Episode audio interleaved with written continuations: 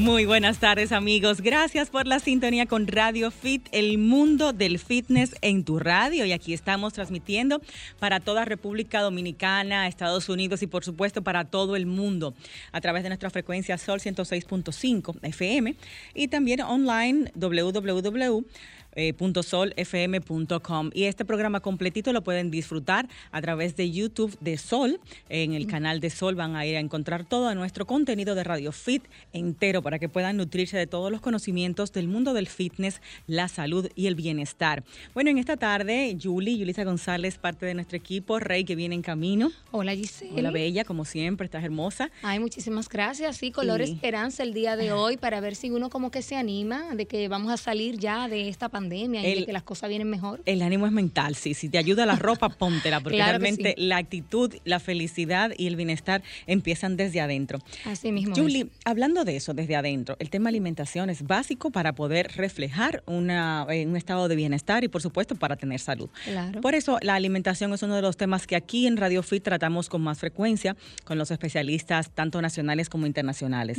En esta ocasión tenemos a una especialista venezolana, la doctora Débora Terán, quien es una colaboradora, una colaboradora de Radio Fit de hace muchos años y con ella, quien es especialista en el área nutrición, alimentación, trastornos alimentarios, nos vamos a enfocar en esa parte, ¿no? Principalmente en los trastornos que se ven muy común, muy frecuentemente cuando buscamos perder peso rápidamente para una actividad, para una, eh, digamos, la Semana Santa, que si Navidad, que si una boda. Cumpleaños. Exactamente. Y conductas aprendidas en la adolescencia y en la niñez, conductas eh, negativas que luego repercuten en la adultez y en la salud. Así es. Entonces nos cuenta nuestro querido Franklin, que la tenemos ya lista, la doctora ahí desde Punta Cana, donde está su área de labor y está con nosotros a través de Zoom conectando con Radio Fit. Doctora, ¿cuánto tiempo? Siempre bella. Bienvenida a Radio ¿cómo Fit. Están? Bien, doctora. de nuevo con ustedes aquí. Muchísimas gracias, Doc, por aceptar nuestra invitación. Y bueno, vamos a entrar en materia porque estamos iniciando un poquito tarde hoy para poder sacarle jugo a este tema que es tan importante y amplio, y son los trastornos de la alimentación. ¿Pudiéramos, Débora, eh, enumerar los principales con los que más te encuentras tú en tu consulta? Sí, bueno, pareciera, uno ve esto como muy raro, ¿no? Uno dice, no, seguramente esto nada más se ve en los libros, esto nada más es solo en la teoría, pero realmente todos estos trastornos los encontramos muy a menudo. Y más ustedes que, por ejemplo, se encuentran eh, estando todo el día en el gimnasio, sin querer, también estoy segura que más de uno lo han encontrado. O lo uno de esos, por ejemplo, puede ser la... Exactamente, también. Este, puede ser la anorexia nerviosa, la bulimia nerviosa, trastornos de, atacón, de atracón. Entonces, todo esto son como que uno de los más comunes. Sin embargo, hay un listado enorme que podemos ir enunciando a medida que hablemos acá en el programa que seguro, este, como les decía, alguien relacionado con nosotros lo ha tenido o hasta nosotros mismos en alguna, en alguna ocasión. Claro. Débora, eh, ¿podemos hablar de un lapso de tiempo para poder denominarlo como trastorno o si de repente tengo esa conducta alimentaria por un día, dos días al mes, ¿se puede hablar de trastorno ya? Sí, bueno, por ejemplo, para poder diagnosticarlo, eh, hay como una estructura, ¿no? Existen varios criterios, por ejemplo, la anorexia nerviosa, se supone que inicia más o menos, em, o se pretendía que iniciaba en la niñez y en la adolescencia, pero en los últimos estudios se ve que ahora en personas mayores de 50 años se puede ver estas conductas y normalmente, por ejemplo, eh, el tema de, usar purgas o de usar laxantes se administra al menos dos veces a la semana en un periodo mínimo de tres meses. Entonces, ya sabiendo eso, ya sabemos que ese es un diagnóstico de anorexia o de bulimia, ¿no? Entonces, por ejemplo, la o sea, usar laxantes entra dentro de anorexia y bulimia. Aunque sea de manera periódica. No, no, ella está hablando de dos veces por semana, más o ah, menos. O sea, algo frecuente. Algo sí. como Y eso entra dentro de un trastorno. En la anorexia. Ajá Sí, este, la anorexia es, ah, como su nombre lo dice, es esa falta de apetito, ¿no? Entonces, por ahí también es ese mismo miedo de ganar peso, esa persona se encuentra siempre por debajo del índice de masa corporal. Sabemos que el índice de masa corporal es una nos ayuda a determinar el estado nutricional. Por ejemplo, de 18.5 a 24.9 es lo normal. Ahora, si, si se encuentra por debajo de 18.5, ya ahí está bajo peso. Entonces, los pacientes con anorexia normalmente están bajo peso tienen conductas purgativas o compulsivas, como les comentaba, el tema de, usar laxantes, em, de usar purgas, de usar enemas, de, también, por ejemplo, ponerse a hacer ejercicio excesivo, pero va más, más ligado al tema de, no comer, ¿ok? De, Y siempre todas estas patologías tienen de base una patología mental. Entonces, por otra parte, está eh, la bulimia nerviosa, que es, como su nombre lo dice, es hambre de buey, o sea, tiene mucha hambre. Ya aquí ya no hay un tema relacionado tanto con el peso, de hecho, el paciente puede tener normopeso, puede tener un poquito de sobrepeso. Y aquí vemos eh, atracones, ¿no? Que como me preguntabas, son frecuentes entre una o dos veces por semana durante al menos tres meses, como para saber que esto es un diagnóstico de bulimia nerviosa. Y vemos que entonces come muchísimo y de igual forma aquí tiene eh, purgas, tiene uso de laxantes, tiene uso de, ejercicio excesivo para como crear una compensación de toda esa ingesta de alimento que, tuvo en exceso, ¿no? Débora, si la persona... Son los dos como más frecuentes perdona que te interrumpa, si el individuo en cuestión eh, no tiene una parte alimenticia marcada, entiéndase, no deja de comer o no se provoca el vómito, simplemente come eh, de una manera normal o un poco excesiva y busca compensar con laxantes. ¿Estamos hablando también de un trastorno ahí? Sí, existen entonces unos trastornos que se llaman trastornos no especificados de la conducta alimentaria que tienen como un mix de estos que son como ya con un criterio especificado, pero estos pareciera tener un poco de bulimia, pareciera tener un poco de anorexia, un poco de, de, atracón, pero a su vez no es uno como tal, sino que un mix de todo, ¿no? Entonces, esto, es, bastante frecuente y como les decía, en el gimnasio se ve muchísimo las personas que comen un montón y después esa culpa van y duran dos, tres, cuatro horas, que nosotros mismos, porque yo trabajé en un gimnasio, pues uno mismo eh, ve y, que frecuentan mucho y uno mismo se asusta y trata de hablar con ellos, oye, ¿y qué pasa? ¿Y por qué pasas tantas horas acá? Y eso, ¿no? Pero es muy difícil que esas personas logren concientizar que tienen un problema y también es difícil para uno tratar de abordarlo de una manera eh, bastante cuidadosa, ¿no? O sea, Débora, que un individuo que haga una tanda de ejercicios mayor a dos horas, tres horas, se habla de un trastorno diariamente. O sea, eso vamos a, nuestra época de... Claro, no, y hay personas que van dos veces al día, eh, ah, al día, perdón, por ejemplo, van en la mañana a hacer quizá las pesas o los cardios y, regresan en la noche o se van a un parque a hacer ejercicio. Entonces también eh, caen dentro de ese mismo grupo. O sea, para simplificar la pregunta, ¿cuál es el tiempo de ejercicio diario que no nos está diagnosticando un posible trastorno? En esta, me imagino que eso es vigorexia, ¿verdad? Muchas cosas, ¿no? Porque no solamente, exacto, vigorexia es uno de los trastornos de la alimentación, que es cuando una persona se, se ve, ¿verdad? Que tiene, tiene un trastorno de dismorfia corporal, se ve y se siente debilucho.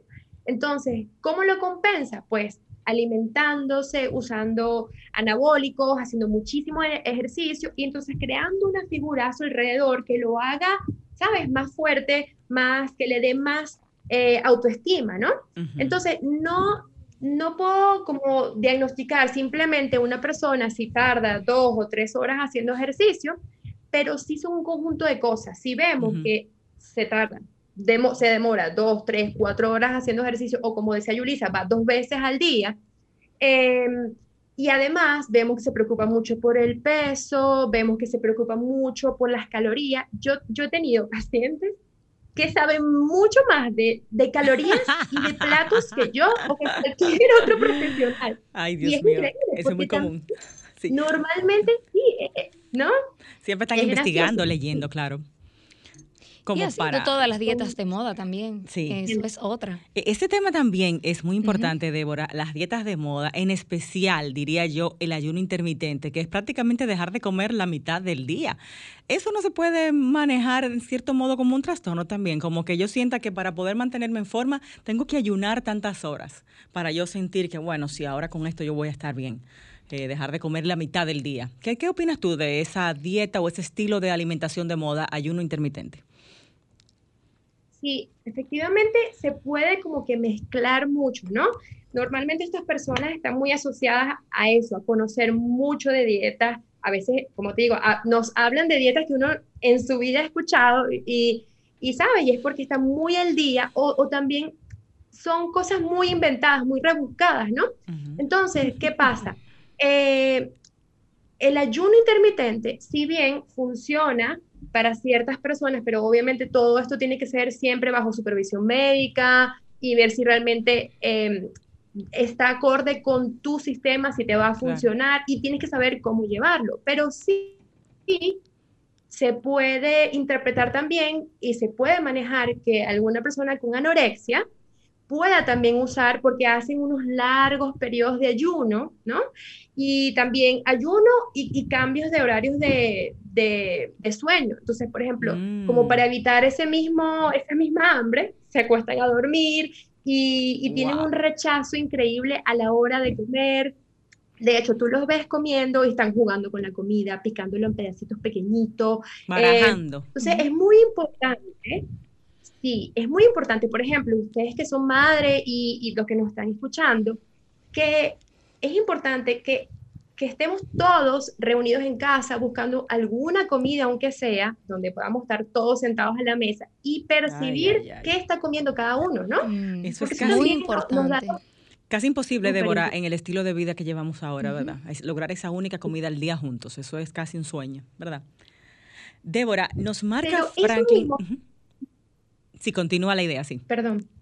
No, no te preocupes, continúa la idea. No, que eso a mí e, es lo que hace que muchas veces estos mismos trastornos se creen, ¿no? Esa misma soledad de, de, ese adolescente o de ese niño que come a solas, que come escondido, que la comidita que tú le guardas y le dejas se la da al perrito y no se la come él, que recuerda que nosotros las emociones las, las refugiamos bien sea en comer mucho o en comer poco.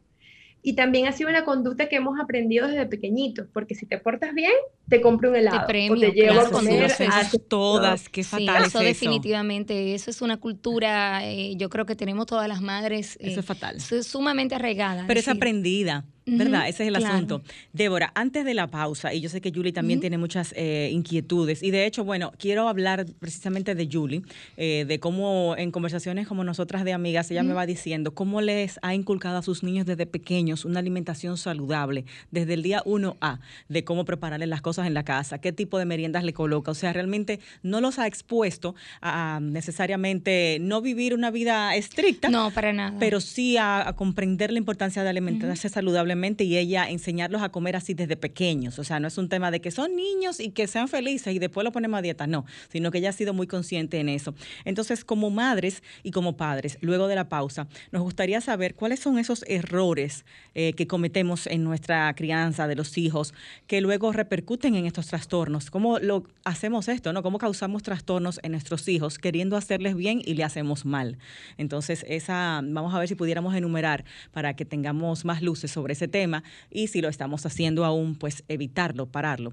Y ya por tema curiosidad, mi querida Débora, ¿por qué te fuiste tan lejos para Punta Cana? ¿Qué te llevó para allá? ¿Algún amor? Cuéntanos un ching antes de la pausa. No, pero conseguí aquí después. ¿Eh? ¿Cómo, cómo, cómo? No fue por un amor en específico, ah, pero sí ¿varios? lo conseguí después. ¿Varios amores? No, sino Ella que, dice que no fue, fue por una oferta de trabajo. Ok. Y, bueno, amor, el trabajo. Exacto. Es verdad, yo dije, lo voy a hacer, me pareció como algo también como de aventura y de algo diferente. Y tranquila la vida. Es como, como, otra República Dominicana. Sí, sí, es como otro país. Es mucho más tranquilo. Eh, Débora, ¿y, qué estás haciendo allá? ¿Cuál es tu oficio ahora mismo en el área de nutrición? Yo veo que estás eh, trabajando no solamente con consultas, sino también con preparación de platos ¿no? y, de, y de dietas. Resúmenos brevemente, antes de que Franklin me ahorque, que vamos a la pausa. ¿Qué estás haciendo y tu contacto? Bueno, Giselle, una de las cosas en la consulta era que todo el mundo me decía que nunca tenía tiempo de prepararse la dieta, ¿no? De prepararse la comida, que el plan muy lindo, muy todo, pero ¿cómo lo hago si no tengo tiempo? Entonces ya no hay excusa porque nos encargamos de llevarle la alimentación a su casa o a su lugar de trabajo, le llevamos mm. todo el plan de, alimentación, las comidas de todo el día, o solo almuerzo, o solo almuerzo y cena, lo que cada quien necesite según sus calorías y según su requerimiento pues de, de, Pero qué chulo. O sea, le preparas su plan nutricional y su comida también dentro de ese plan. Excelente, muy bien. Apunta cana nada más, lamentablemente. Arroba tu dieta sana, ahí te pueden contactar, ¿verdad que sí, Débora? Ahí mismo los espero. Excelente. Vamos a una pausa comercial cuando regresemos. Trastornos de la alimentación. Hoy en Radio Fit con la doctora Débora Terán, MSC en nutrición y alimentación. Quédense ahí. El fitness es para todos. escuchas Radio, Fit.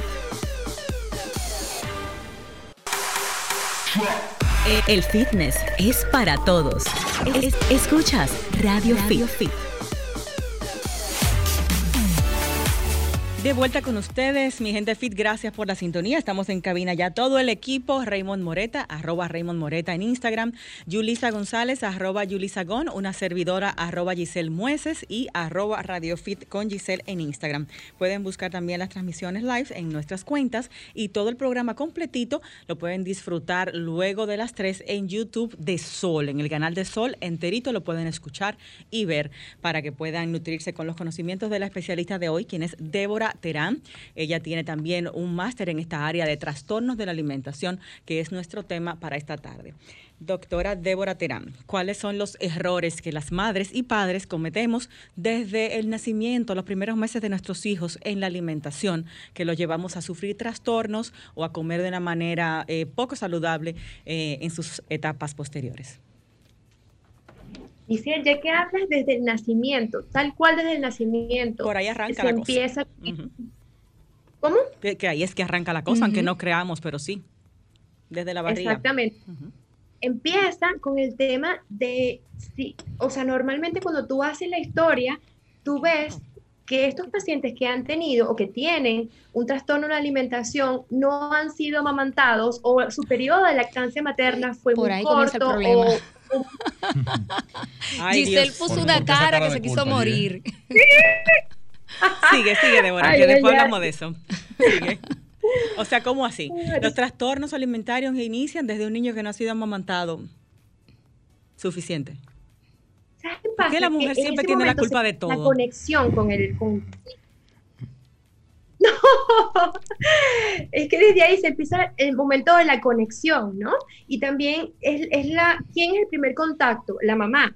Y entonces ahí donde se crean los lazos de amor, de, de, seguridad y de alimentación. Entonces, es un conjunto de cosas que suena como extraño, de hecho, se me hace hasta complicado explicarlo porque es, es algo que, que, que es muy psicológico, ¿no? Que empieza desde ahí y después en la adultez lo vamos arrastrando y entonces normalmente qué pasa no no se crea como que esa conexión con los padres sin, ojo no estoy hablando que esto pase con todo el mundo esto en algunos casos coincide con esto no que cuando vamos más atrás vemos que no han sido eh, no han llevado una lactancia materna que han sido que han, tenido alimentación con fórmulas que sus tropiezos en, en, eso de iniciarse en la alimentación ha sido complicado y es como Yulisa, o sea, me, explicaban de Yulisa, que bueno, que se, se empieza desde chiquitos a enseñarle a, a una buena alimentación, pero sin reforzarle de que hay que comer, porque si no te pones gordo, o porque si no estás muy flaca, o, te pones feo. Que, ¿sabes? Nunca hay que decirlas, nunca hay que hacer bullying, ni hay que reforzar estos temas de de, enfatizar lo que es el peso, sino explicarle el porqué de una buena alimentación, ¿no?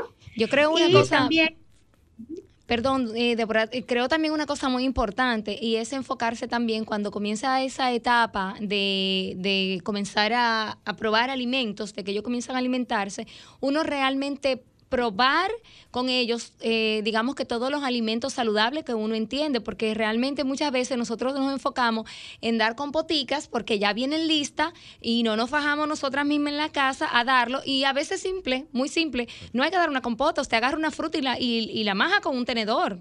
Yo, por ejemplo, hacía muchas esas cosas y prácticamente evitaba comprar eh, los productos ya listos. Entonces, eh, es muy fácil, vienen unas mallitas donde tú entras las frutas, los vegetales y ellos eh, la van tomando sin la, digamos, sin el riesgo de ahogarse con ellas y mm. van comenzando a probar sabores diferentes y, texturas.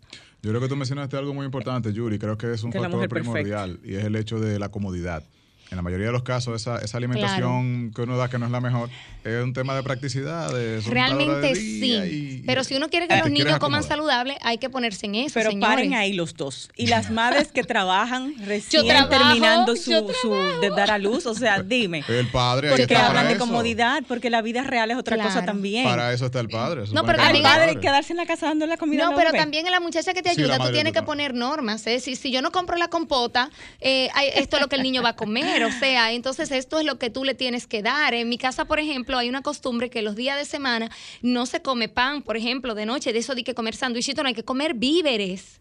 O sea, para que se vayan acostumbrando, pero si lo dejo que coman pizza y pan todos los días, eso lo dejo un fin de semana, el domingo se lo pueden comer perfectamente, pero no lo puedo dejar que coman todo el tiempo así, porque entonces se van a acostumbrar a una alimentación que no es saludable y no van a probar de nada. Julie, tuya cualquiera. Débora, ¿cuál es tu opinión del tema? creo que hasta yo me volví nutricionista por eso mismo, ¿no? Yo siempre lo pienso, porque de verdad cuando estaba pequeña, en mi casa solamente se comía saludable, o sea, nunca había postres, nunca había fresco. Yo, yo iba para el colegio y mamá me mandaba una viandita con mis juguitos naturales y con mi comidita y no me daba ni dinero para comprar en la cantina ni nada, ah, yo, tenía mi comida. Y yo me imagino que eso te daba un pique, porque cuando uno es niño y ve todo lo que tienen los otros. Todo el mundo comiéndose su, su empanada y tomándose su refresco y uno con la cara cuadrada. Y tú ahí a manzana limpia, no. ¿Tú sabes qué quería? Pero yo lo hago. ¿Cómo, Débora? No, que, que también hay que educarlo y explicarle el por qué, ¿no? El por qué estamos haciendo esto, por qué le enviamos esa comida, por qué es bueno que coma de esa forma, ¿no? Ah, no, a mí no me decían nada y me la ponían ella. Ya, yo me preguntaba ese mismo, quería preguntarte en ese mismo sentido, porque yo pienso, de una opinión muy particular, que psicológicamente, si tú desde pequeño le das ese tipo de alimentos, sin siquiera tener que mencionar que, mira, esto, esto, esto, es saludable, sino que el niño se acostumbra a que eso es lo que come. no hay ninguna sorpresa, porque cuando tú lo sientes sacrificio es cuando eso no es parte de tu día a día, pero cuando esa es tu comida, tú te la encuentras deliciosa, lo disfrutas y cuando otra gente te brinda algo distinto, probablemente ni siquiera te gusta. Entonces yo creo que hasta, hasta qué punto es, es bueno el tema de decirle, mira, estos son los nutrientes, tal cosa, o como acostumbrarlo de una vez a que, mira, esa es la comida normal y que no le cause ninguna sorpresa. Lo que pasa también que hay poca ayuda, por ejemplo, a nivel de los colegios, porque hay que decirlo, hay muchos colegios que hoy en día están trabajando en, eso, ¿no? Y que incluso eh, cuando empieza el año escolar mandan una nota de no mandar papitas, de no mandar refresco, y excelente, pero, hay muchas madres que lo hacen igual. Entonces los niños, lamentablemente, ven esa lonchera llena de comida chatarra y ellos se les va los ojos y realmente incluso muchas veces la comparten. Entonces yo, por ejemplo, le digo a los míos, bueno, si te la comiste, si te la dieron, bien, perfecto, pero tú te tienes que comer eso que yo te mandé. O sea, yo te mandé esa fruta en la lonchera, yo te mandé ese yogur, un, realmente una merienda balanceada con, con proteínas, carbohidratos, tú te la tienes que comer. Ahora que te den lo que te den y tú te lo comas también, pues no me importa, pero te comes eso. A ver, Débora, pero ya yéndonos al punto, son niños. ¿Hasta qué punto no es tan radical criar como tú dijiste, en casa no habían postres. O sea, no puede haber comidas prohibidas tampoco, porque no existe alimento prohibido. Es todo un tema, entiendo yo, de enseñar al balance, ¿no? Balance. O sea, tú misma ahora en tu adultez no comes dulces. No te enseñaron a comer dulces, no los comes, no te hacen falta. Tampoco creo como en los extremos yo, no. Ajá, no, nunca nada de extremo. De hecho, yo nunca ando ni contando calorías, ni pesando, ni nada. Simplemente estoy comiendo sano, ¿no? Pero, pero sí me crearon esa conciencia y también con el tema del ejercicio, eran dos cosas, era comer saludable y hacer ejercicio. Yo desde los siete años hacía ejercicio, estaba en karate, después no sé qué cosa, después, ¿sabes? Como que siempre en movimiento. Entonces, como que eh, ya que eso es, que sea parte de ti. Y una de las cosas que a mí me da mucha gracia cuando las mamás este, me hablan de su alimentación, de su alimentación como mamá, ellas me dicen, bueno, que el tema es que como tengo a mi hijo en casa y come, y yo le compro sus merienditas. Me las como yo. Cuando tengo ansiedad, me como la de ella. ¿no? Tenemos a alguien en la línea, doctora. Queremos tomar esa llamada para continuar con su comentario, que está muy interesante. Buenas. Sí, buenas tardes. Le habla Primitiva de la Romana. Un abrazo. Primitiva de las nuestras fija, ¿eh? Sí, claro Seguro que sí. A mí siempre me gusta apoyar lo bueno. Gracias, mi amor. La doctora está a tu orden aquí en la cabina. Aprovecha. Sí. bueno, Débora, eh, yo tengo una hermana llamada Débora. Cada vez que oigo el nombre eh, es mi hermana que siento. De la Biblia, Débora, hermoso nombre. Eh, ah, sí, sí, sí, sí. Bueno, mira, mira Débora y pueblo de pueblo dominicano. Atención. Atención. es muy importante lo que está diciendo Débora, la doctora invitada en el día de hoy, porque a veces las personas por el desconocimiento, por el bombardeo de que nos dejamos llevar de, o sea, de, la publicidad, de, de, la comida que hacen muchos chefs, que no son, la mayoría no son en la televisión, tan, más, más internacional que nacional, pero que no son comidas así tan, tan, tan, tan saludables. Sí, saludables, gracias. Entonces tenemos que ir a, a, lo saludable como este programa y usted buscar entre otras otro o sea otro conocimiento que hay muchos. Lo que pasa es que si usted no lo busca y repito usted se va por lo más fácil porque sí bregar con lo, con los vegetales y la verdura y cosas da más brega sí pero da más resultado. Y para terminar yo escuché una vez una experta que ella dice que el niño cuando está chiquito los padres tenemos que sentarnos con ellos desde chiquito a la, a, la mesa a comer con ellos y darle de lo que uno come para que ellos desde chiquito aprendan. Y tengo una amiga también que es doctora, que ella me dice que de noche ella le hace todos sus alimentos a su niño para mandárselo al otro día al colegio. Un abrazo. Gracias, Primitiva. Muchas gracias. Hay otra llamada antes de comentar estas, estas apuntaciones de nuestra amiga. Buenas tardes. Buenas tardes. ¿Quién nos habla de dónde? Ramón de San Cristóbal. El tocayo. Adelante. Me gusta mucho el programa de ustedes. Ustedes le dan cátedra a uno todos los sábados gratuitamente. Es decir, que la audiencia este programa es, dichosísima. Wow, gracias. De verdad que gracias. nos honra escuchar eso. Y esa es la idea. ¿Tienes alguna pregunta para la doctora Débora? Claro, ustedes hacen un programa como institución, sí, brevemente, eh, la consecuencia de la comida chatarra y cómo llevar una acción que le favorezca a uno para aumento de volumen muscular. Gracias. Ok, perfecto. Perfecto. Débora, nos marca una pauta comercial ahora mismo Franklin, breve, y también tenemos nuestra sección de cine. Vamos a hacer un paréntesis con Hugo Pagán, gracias a Jumbo. Así que quédate por ahí, no te nos vayas, Débora, porque tenemos las preguntas de los amigos oyentes y también de nosotros aquí en la cabina. Seguimos hablando del tema trastornos de la alimentación con nuestra especialista, Débora Terán, desde Punta Cana. A ella la pueden contactar para consultas sobre nutrición y también para prepararle toda su comida de acuerdo a su nutrición indicada ¿verdad? En consulta, en arroba tu dieta sana. La doctora se encarga de hacerte tu dieta, tanto en papel como en físico, y llega a tu casa lista. Cero estrés, cero andar con loncheras, calentando lonchera el día entero. Y malos. Nada de pasar trabajo. arroba tu dieta sana con Débora Terán. Ya volvemos.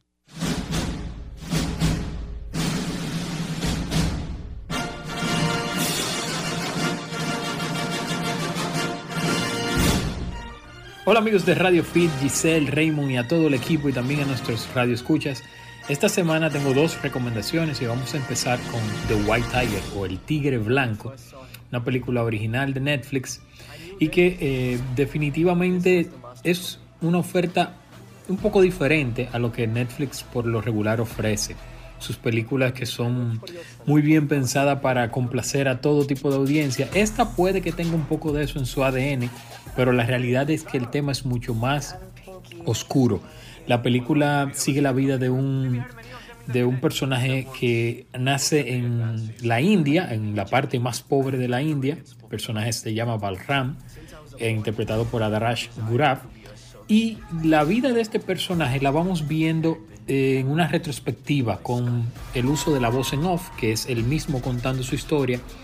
Y lo importante aquí es el, toque oscuro de la historia, de cómo este personaje tiene que, vamos a decir, transgredir muchas cosas para poder alcanzar el, bueno, lo que él llama su realización. Esta, eh, la analogía del tigre blanco como un animal único en la naturaleza y de que un, un animal que puede causar un cambio es lo que el director Ramin Barani se basa para montar esta historia que está adaptada de un libro del mismo nombre que escribió Arabin Adiga. Definitivamente una película súper entretenida, con un ritmo muy bien llevado, una muy buena edición y que al final nos golpea porque tiene un final un poco contundente. Continuando con las películas, eh, quiero mencionar Judas y el Mesías Negro o Judas and the Black Messiah. Es una película que está siendo muy ah, aclamada y definitivamente considerada en todas las premiaciones y sigue la historia de Bill O'Neill que se infiltra en el grupo de los Panteras Negras eh, finales de los 60 en los Estados Unidos, en la, en la ciudad de Chicago. Y sobre todo se infiltra para darle seguimiento a Fred Hampton, que era uno de los miembros más prominentes de este partido y más importante.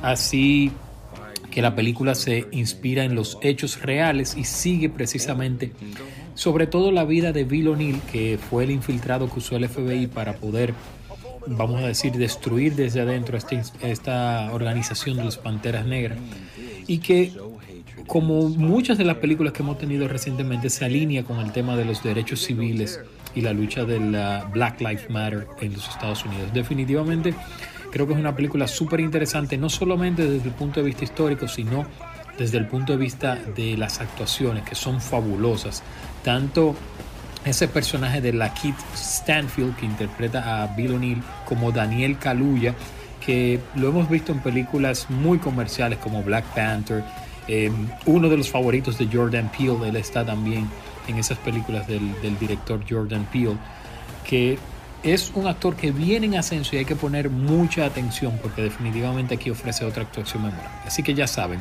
para esta semana Judas y el Mesías Negro y el Tigre Blanco la primera, el Tigre Blanco está disponible en Netflix y Judas y el Mesías Negro está disponible para renta online. Será hasta la próxima semana y recuerden HPagan14 en Twitter y HPagans en Instagram. El fitness es para todos. escuchas Radio, Fit.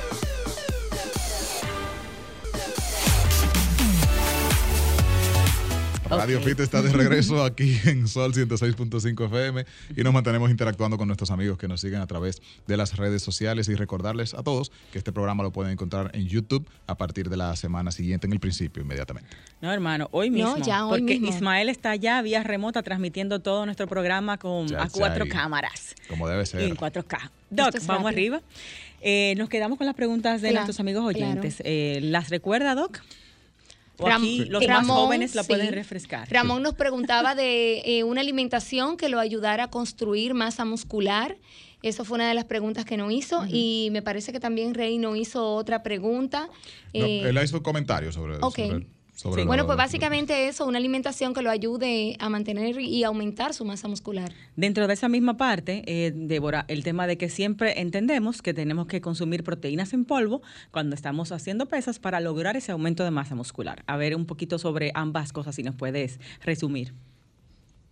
Ok, bueno, eh, también es importante hacer ejercicio, porque muchas veces creen que solamente con aumentar la ingesta de alimentos y no yo le preguntaba muchas veces a la gente, me, me dice, ah, no, pues yo quiero aumentar masa muscular. ¿Y haces ejercicio? No. Entonces, ¿cómo vas a aumentar masa muscular? Es importante, ¿no? Hacer su buena rutina de, de ejercicio y luego también entonces aumentar el consumo calórico, pero siempre bastante balanceadito, sabiendo que una ingesta al menos de 30% de grasas, eh, la variación 20% más o menos de proteína y de resto todo lo demás de carbohidrato. Entonces, ¿qué pasa con las proteínas en polvo? Se usan cuando no logras mediante la alimentación suplir el requerimiento de proteínas. Entonces, solo en ese momento es importante por un tema de practicidad y si no, por ejemplo, muchas veces las mujeres eh, es un caso muy puntual, les cuesta o la cantidad de proteína es muy chiquita, lo veo siempre en la consulta, entonces ahí como para ayudar a, lograr el requerimiento de proteína, pues se puede colocar en las meriendas proteína, ¿no? Pero todo depende de, del requerimiento de cada quien. Y él también decía que qué tan malo es el tema de comer comida chatarra, Así, eh, él mismo, ¿no? Y obviamente, pues sí. Eh, chocolate cuenta como comida chatarra. Depende de qué tipo de chocolate.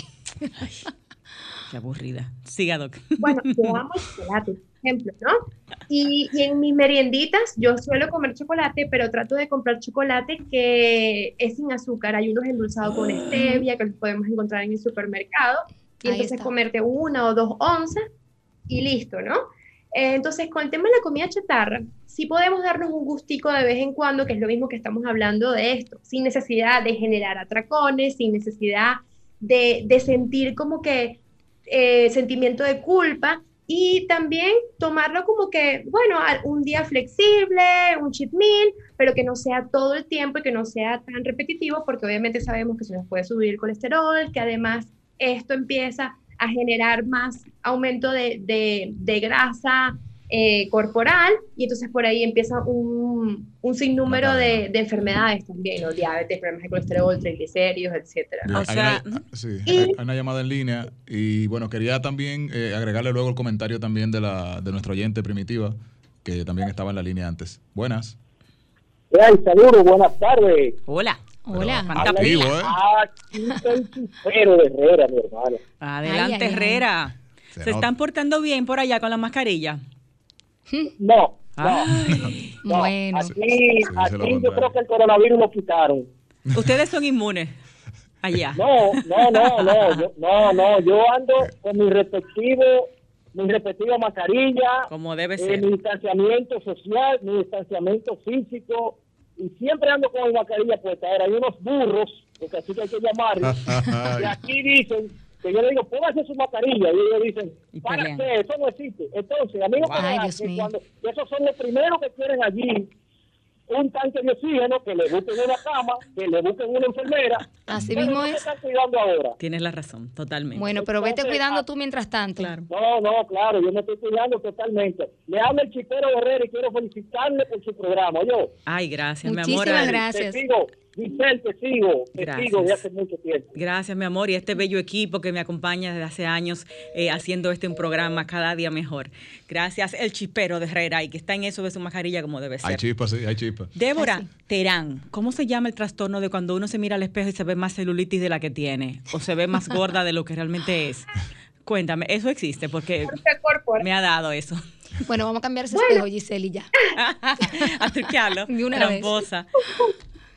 Es un trastorno, ¿verdad? Bueno, la dismorfia corporal es cuando ah, nos, vemos, nos, vemos, al espejo y nos vemos pues más gordas o, ¿sabes? Como que nos vemos con más peso de lo normal. Vemos, eso es la dismorfia corporal. Pero ya lo de la celulitis es un poquito de que somos muy perfeccionistas, ¿no? O sea, o sea, visualmente, Débora, visualmente mi cerebro me está mandando una imagen que no es. Eso es real. O sea, cuando hay dismorfia, tus ojos están viendo una imagen que tu cerebro manda y que no existe.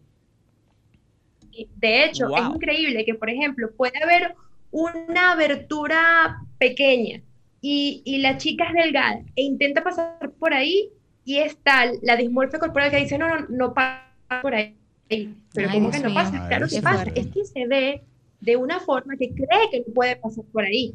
Entonces tiene que, o sea, hasta ese nivel, ¿no? Son, es, es bastante llamativo esto de la dismorfia corporal. Wow, muy Débora, yo tengo una preguntita para eh, ti. Para que no se me olvide la... La otra pregunta. Sí. Sí, ah, bueno, eh, Primitiva mencionaba el hecho de... Ajá, eso, de, la, la de la publicidad y cómo influye en la de la comida de chatarra, entonces eh, la necesidad que tiene uno de comer más sano. Entonces quería, en ese momento de ese comentario, lo que quería era como corroborar contigo hasta, hasta qué punto se pudiera buscar la manera de que la gente pueda ver más atractivos los alimentos que sí son saludables. O sea, ¿por qué esos son los, los difíciles de comer y por qué asociamos a que los, los no saludables son los sabrosos? Maquillar el no hay brócoli. un componente en eso. Uh -huh. sí. Bueno, perdóneme si yo a veces cuando hablo hay un delay y entonces como que los interrumpo a ustedes sí. hablando, perdón. No hay problema. Eh, creo, tema de la conexión. Uh -huh. Bueno, este, lo que pasa es que cuando pensamos en alimentación saludable se nos viene a la cabeza solamente atún, piña y lechuga, ¿no? Exacto. Entonces, si hay que como que eso, crear conciencia en que la alimentación saludable es más allá. O sea, podemos comernos un buen, una buena carne con vegetales, un pescadito, este, ¿sabes? Lo que pasa es que las grasas dan esa paliatividad, que es lo que le da el sabor a la comida. Entonces, claro, un producto con un poco más de grasa es más sabroso que algo un poco más soso. Pero sí podemos buscar combinaciones bastante sabrosas que, que hagan llamativo este, la alimentación, ¿no? Que hagan más llamativo ese momento de conectarme con la comida. Entonces, ¿qué podemos hacer? Pues valernos de herramientas como por ejemplo Instagram, pero en vez de buscar chef y cosas así que hagan eh, comidas chatarras, busquemos chefs que, se, que vayan más por la tendencia de saludable o seamos más como que en vez de comprar siempre en el supermercado lo mismo, compremos cosas diferentes como para variar un poco. Yo sé que el tema del tiempo es complicado porque estamos muy, muy apresurados por nuestro ritmo de vida, ¿no? Pero tratar entonces de tener varias cosas planificadas en la nevera e ir sacando, ir combinando y hacer esos platos para nosotros mismos más llamativos. Eh, Débora, te interrumpo. ¿Cuáles son los platos estrella de los que tú mandas en las dietas, los que tú, la gente más le gusta de lo que tú le preparas? Porque veo unas fotos preciosas en tu Instagram. Sí, hay uno que es la ensalada mexicana, que de hecho toca esta semana y a la gente le encanta. ¿El salami cómo? Una ¿El salami? Ah, yo vi salami. Ah. Giselle como que tiene hambre. que no dormí bien anoche. Hay un antojo, hay un antojito, hay un antojito. La ensalada mexicana, ¿qué trae esa? Entonces, bueno, esta sí lleva una base de lechuga, pero entonces lleva maíz desgranado, lleva habichuelas negras, lleva mm. carne molida, mm. tomate, cebolla y mm. cilantro. y un aderezo de eso se oye rico. y la combinación de todo eso es como tan sabrosa y a la gente le encanta. Y sin harina, tú no le pones su tortilla ni nada de eso. Bueno, sí, le puedo colocar unos casabitos y, y ya. Ok, muy bien. ¿Y cómo tú varías la pechuga, la pechuga, la sosa pechuga de pollo, que uno se fastidia de hacerla a la plancha? Pero eso es delicioso. Bueno, Rey, yo no sé yo la, pechuga ya me tiene a mí de verdad que De verdad que no, lo puedo ver. ¿Cómo uno se hace para uno manejar la pechuga? ¿Qué tú le pones? se, puede porque se puede hacer engordativa muy buena, pero no queremos. Sí, exacto. Yo siempre tanto de ponerle como un topping. O sea, por ejemplo, la misma pechuga, pero entonces eh, el, viernes, por ejemplo, salió con eh, una salsita de naranja, entonces era un zumo de naranja con un poquitico de cebolla y ají salteado y ya iba encima, entonces le da un sabor diferente. Otro día hago fajitas, eh, o sea, como que tratar de cambiar otro día al horno, otro día con hongos, otro día con brócoli. Claro, siempre va cambiando, un día pescado, otro día pollo, otro día carne, pero como que al cambiarle un poco cómo lo adornamos, cómo lo sazonamos, ya visualmente nos provoca y además son sabores diferentes, ¿no? Y la guarnición cambia todo. Débora, yo, tengo una pregunta, regresando un poquito a lo de los eh, las enfermedades, más bien. Eh, señales de alerta, señales de alerta en nosotros mismos y en nuestros hijos, como hablábamos ahorita. ¿Qué tenemos que ver eh, para saber que tenemos un trastorno? Excelente pregunta. Yo voy a terminar de que se me va a olvidar responder lo de Primitiva, que ah, ella comentaba, que em, también preguntó que em, cómo era el tema, o, habló sobre el tema de alimentación y, tiene que ver con eso, Yulisa, en los niños, ¿no? este, como le dije al principio, tratar de sentarnos en la mesa en el momento que se pueda. Si es un fin de semana, bueno, entonces los fines de semana, pero ese momentico que tengamos con nuestros hijos, ver qué, qué realmente están comiendo, cómo lo están haciendo, este, si juegan o no con los alimentos. Y lo que tú decías, bueno, ponerle, en vez de papillas, en vez de ponerle alimenticos alimentos en puré, ponerlo todo como en tiritas, que ellos mismos se sientan con la libertad de agarrar su comida y eso le da más, más gusto, más ganas de, comer en vez de que sea un alimento soso, en puré, y también que él vea que está comiendo lo mismo que tú, que lo comentábamos también, ¿no? Que al momento de sentarse a comer, y que todos estemos en la mesa sentados comiendo lo mismo, no que él coma brócoli y tú comas eh, pescado y papa. Entonces, no, eh, es crear conciencia en todos los miembros de la familia que todos tenemos que comer lo mismo, las proporciones van a ser diferentes, pero todos a comer lo mismo. Entonces, ¿cómo saber, cómo detectar eso?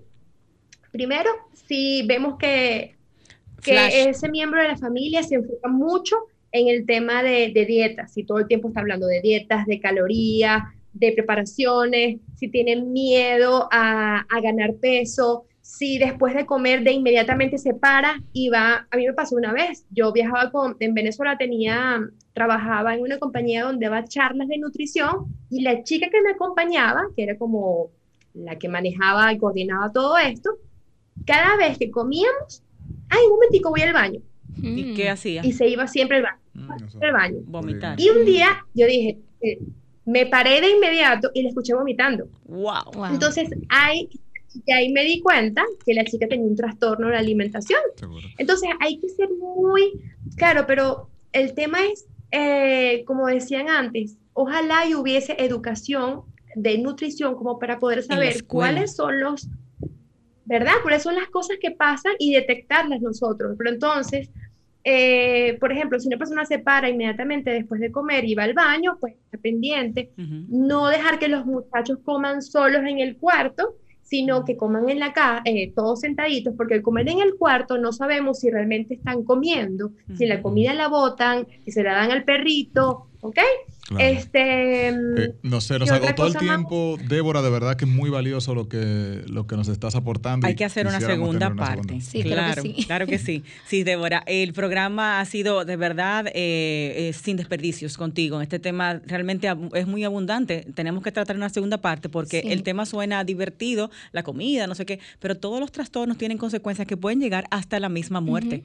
O sea que es bueno que hablemos de esto, las consecuencias de pasar por estos trastornos y no atenderlos a tiempo segunda parte. Exactamente. Bueno, Débora Terán te manda tu dieta sana a tu casa si estás en Punta Cana, pero vamos a ver si también la manda aquí a la capital. Vamos a hablar eso. Arroba tu dieta sana en Instagram, la doctora Débora Terán, especialista en nutrición, en alimentación, con su consulta allá en Punta Cana, República Dominicana. Rubia Hermosa, gracias por tu tiempo, gracias por todos los conocimientos compartidos y estamos en contacto para hacer la segunda parte de este tema. ¿Te parece?